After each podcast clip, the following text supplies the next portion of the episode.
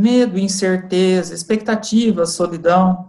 Esses são todos sentimentos que muita gente tem sentido agora nesse período de pandemia do coronavírus e também é um momento que é necessário fazer o isolamento social.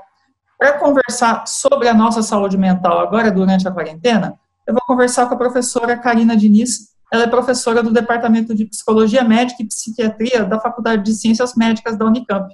Professora, muito obrigado por ter aceitado o nosso convite. Ah, eu que agradeço poder estar aqui, Felipe. Bom dia.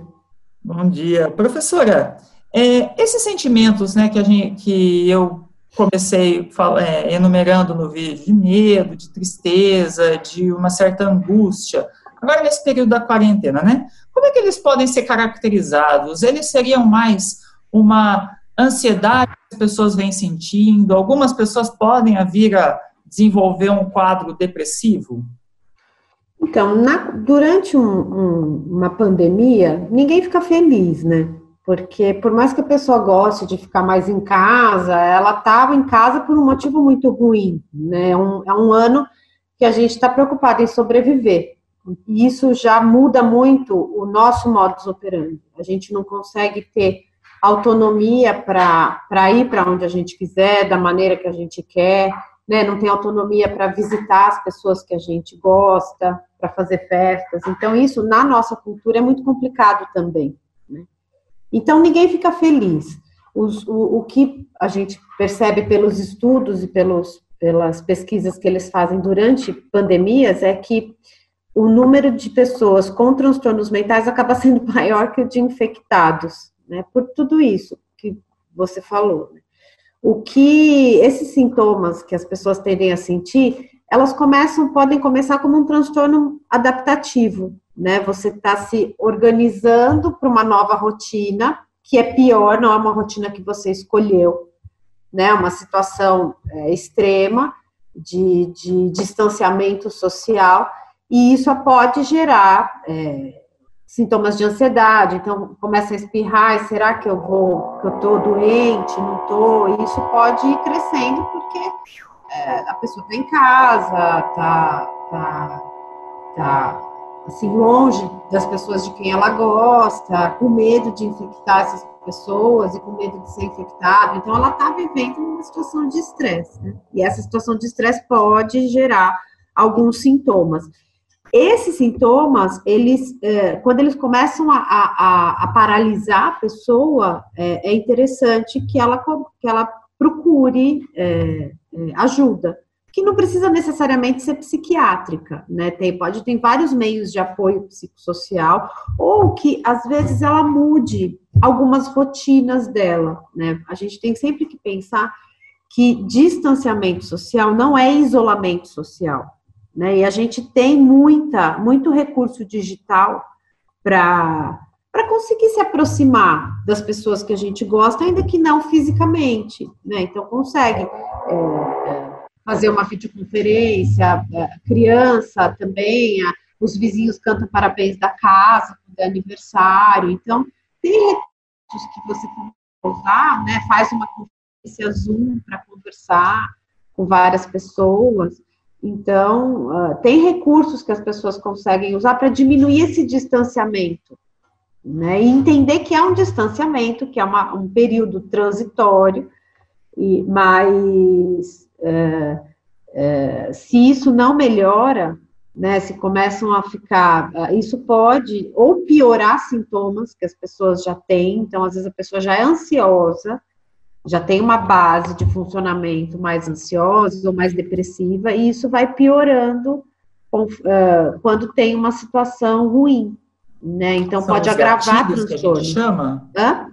São os gatilhos que a gente chama? É, tem algum. Essa situação, por exemplo, ela pode ser um gatilho para piorar um transtorno mental que já existia, mas que a pessoa conseguia conviver com ele, ainda que mal, ela conseguia conviver. Então, professora, e até para é, evitar esses sentimentos, né?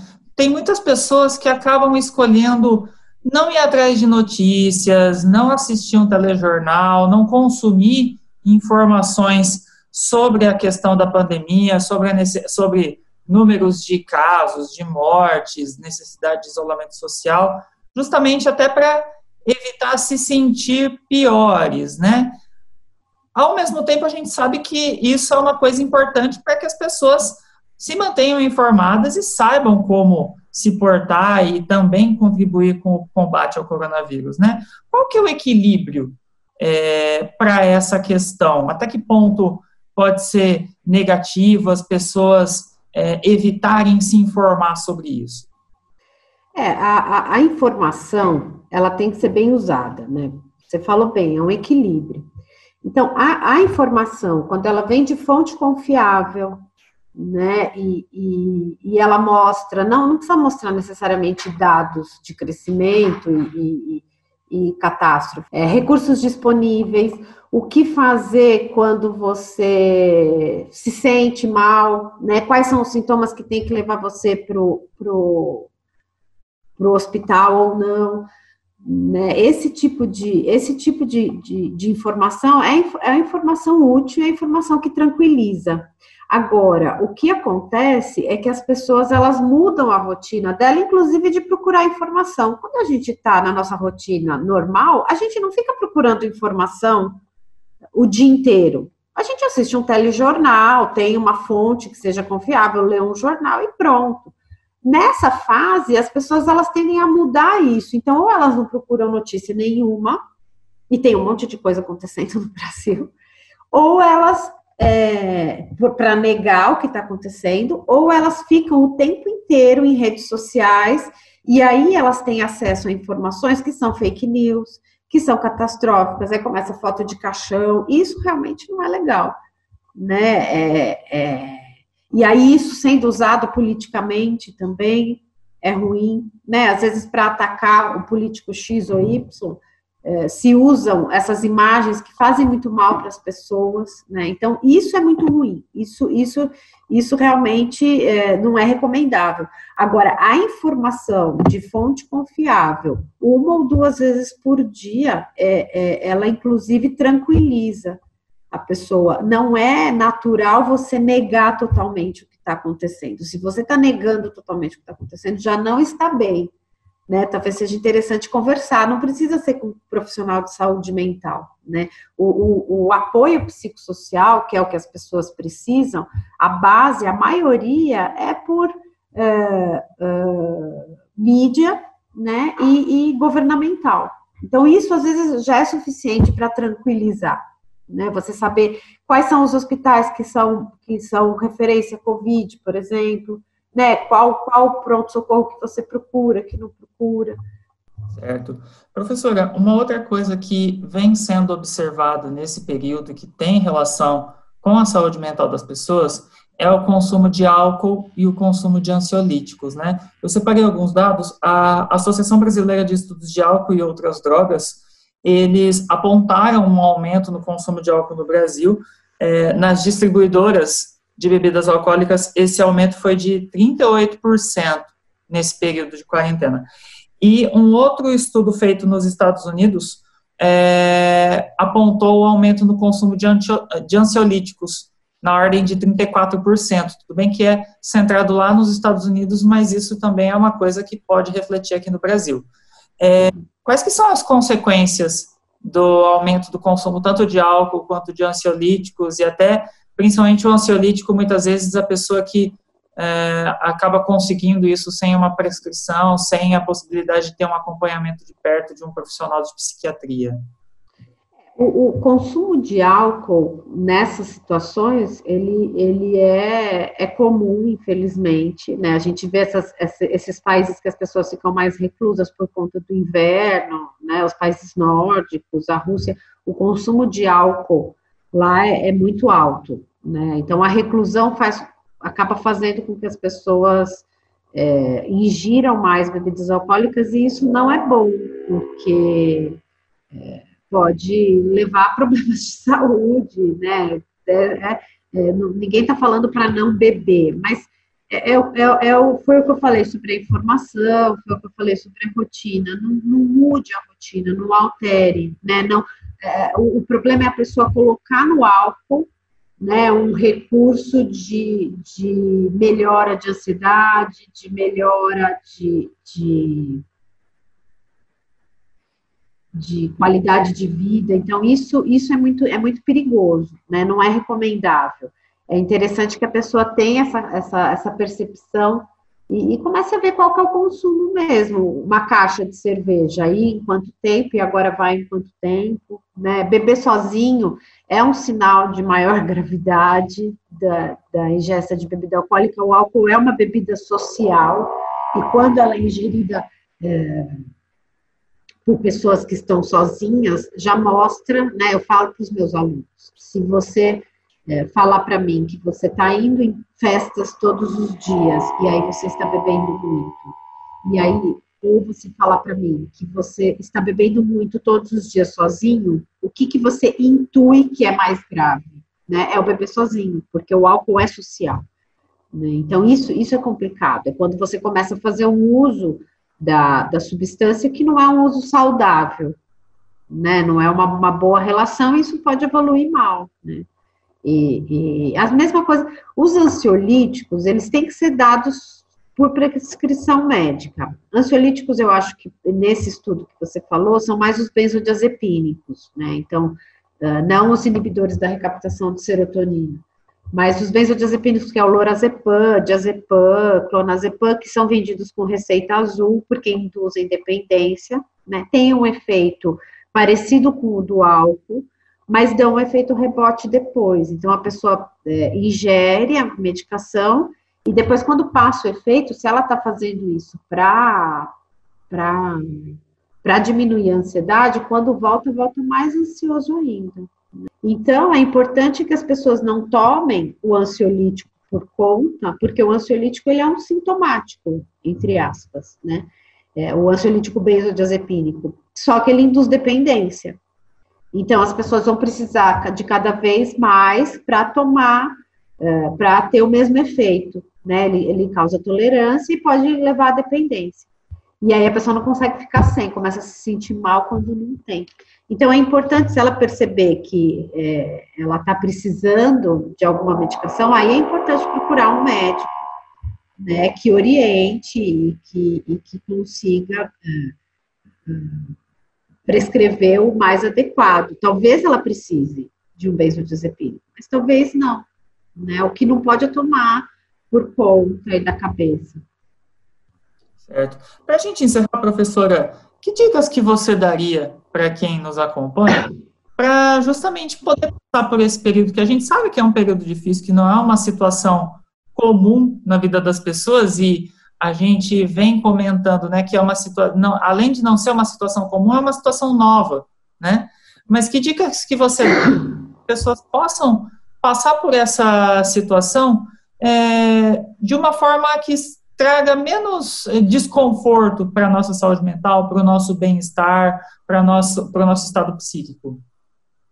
É como eu disse no começo, a gente tem que mudar o jeito de usar os recursos. Né? Então, são recursos, não dá agora, na pandemia, não dá para a gente inventar coisas novas para serem feitas. A gente tem que usar o que já tem de uma maneira diferente. Então, se aproximar de pessoas por redes sociais, assim, de pessoas queridas, não deixar de é, tornar um hábito a, a, videoconferência, né, pelo, pelo Google Meet ou pelo Zoom. Então, tornar isso um hábito, é, evitar ficar procurando informação o tempo inteiro, então tentar ler outras coisas também, sem negar, né, se informar de uma maneira consciente, que seja adequada à, à sua rotina, né, e evitar é, informações catastróficas, né, procurar organizar as coisas, né, um momento que a gente está em casa, alguns estão muito angustiados com perda de emprego e, e, com renda, isso é, isso é muito complicado, então tentar uh, mediar isso também. Quem não tem perda com a renda, é, procurar ser um pouco mais solidário com, com, com, prestadores de serviço que deixaram de prestar o serviço esse, esse período, mas não deixaram de comer, né? Então, é, às vezes é, faz unha todo, toda semana, tenta negociar com a, com a, com a pessoa, porque ela depende desse salário também. E aí você fazer o bem, a gente ser solidário, é, torna a gente mais forte é, e, e, e faz bem para a pessoa. Né? Então, é importante exercitar a solidariedade social, né? exercitar, uh, se vai comprar alguma coisa no supermercado, pergunta se algum vizinho idoso quer, para a pessoa não precisar sair, aí você deixa na porta.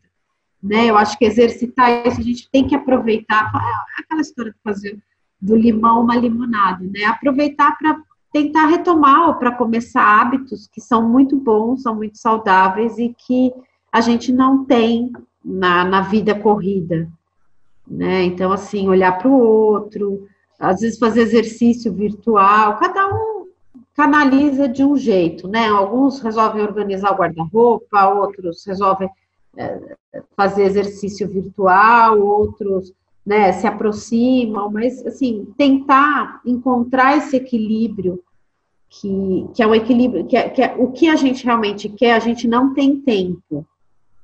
Hum, a gente nem pensa no que a gente quer, porque a vida é muito corrida sempre e não tem tempo. E aí, de repente, quando a gente se depara com o tempo, é, é, pergunta, nossa, mas o que, que eu quero? Né? Então, eu acho que a pessoa se introjetar um pouco e tentar perceber né, o que, que ela quer, o que, que ela gosta, as pessoas que ela realmente preza, né, eu acho que isso, isso é importante para manter a saúde mental, e são coisas que a gente não faz e que fazem mal para a gente, não fazer, só que vai anestesiando, né, a gente anda muito, a, a vida atual é muito corrida, né, e aí as coisas que a gente não faz e que fazem falta começam a aparecer nesses momentos em que a vida para, então, é importante que, que isso seja retomado, assim. Certo, professora. Bom, eu te agradeço pela, pela sua participação, pelas contribuições que você trouxe aqui para a gente, e vamos esperar que a gente possa passar por esse período com mais equilíbrio, com mais serenidade, sem tanto sofrimento, né? Eu que agradeço o convite, foi muito bom participar.